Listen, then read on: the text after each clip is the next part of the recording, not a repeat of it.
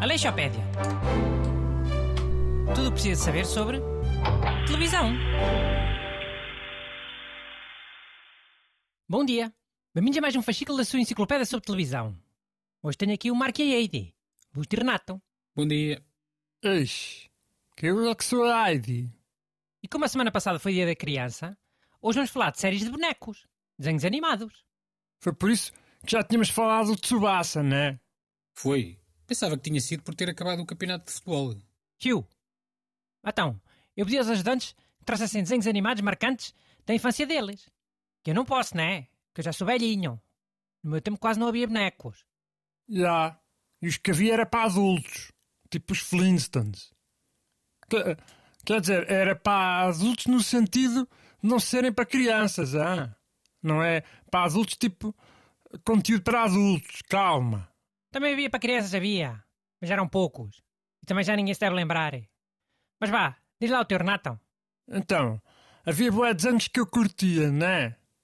Mas havia um que tinha uma mensagem bué importante, bué necessária, que era o Captain Planet, Capitão Planeta. Acho que me lembra disso. Não era um gajo assim, meio elástico. Numa série de bonecos para rir. Não, mano. Eram uns desenhos com uma mensagem bué ecológica. Tipo, havia cinco heróis, né? De cinco continentes. E cada um tinha um anel com o poder eh, com a cena dos elementos. Tipo Avatar. Estás a ver o Avatar? O Avatar? O filme das pessoas azuis com, com aquele rabo? Não. Era uma série de desenhos animados também. Cada clã tinha o poder de um elemento. Mas, mas deixa lá, vá. Ah, tipo Naruto. Já, tipo Naruto, exatamente, já. Então, cada herói tinha um poder, né? Do anel. Ah, e, e também era fixe porque foi das primeiras séries a ser bem inclusiva.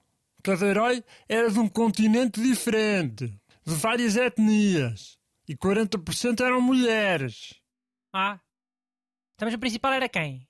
Era o Capitão Planeta, né? E esse era americano, como é óbvio. Naps, mano. O Capitão Planeta só aparecia no final, quando eles juntavam os poderes dos anéis todos. O americano acho que era o que tinha o poder do fogo. Mas que é? Tipo Power Rangers? Que fazem um robô grande no final? Esse é que era o Capitão Planeta?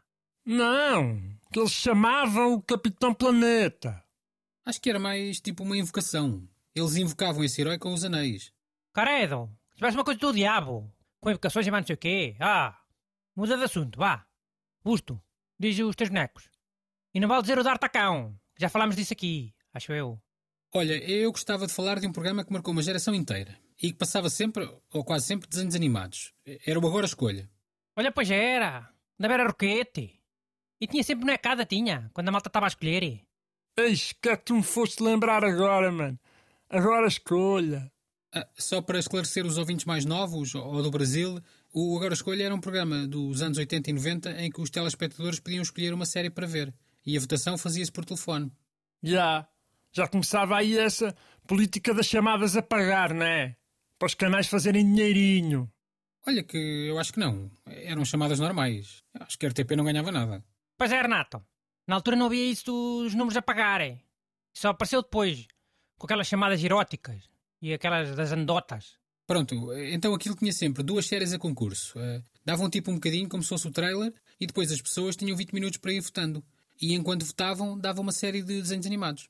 Já, dava o Bocas, que era boeda cómico. Dava o Tom Sawyer. Havia muitas. A Ana dos Cabelos Ruivos, As Cidades de Ouro, Alice no País das Maravilhas. Eh, iam rodando. Estavam é sempre a repetir. Isso costumava dar a hora de almoço, não era? Era. Por isso é que marcou a tanta geração mais nova. Porque muitos viam os desenhos à hora da refeição. Os que viessem almoçar a casa, entenda-se. Pois. Depois mudou para meio da tarde e já não durou muito tempo.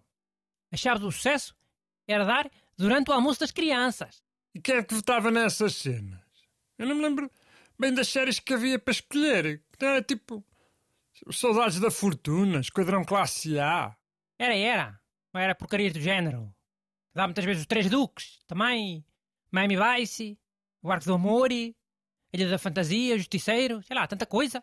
Pois, mas olha que isso não são bem séries de garoto. São séries de desocupado. Quem está em casa sem fazer nenhum. Com os necks era só hora do almoço, né? Depois mandava-se os cachorros para a escola outra vez, né? Ou para o ATL. Depois ficavam os adultos burros a ver essas séries de porcaria.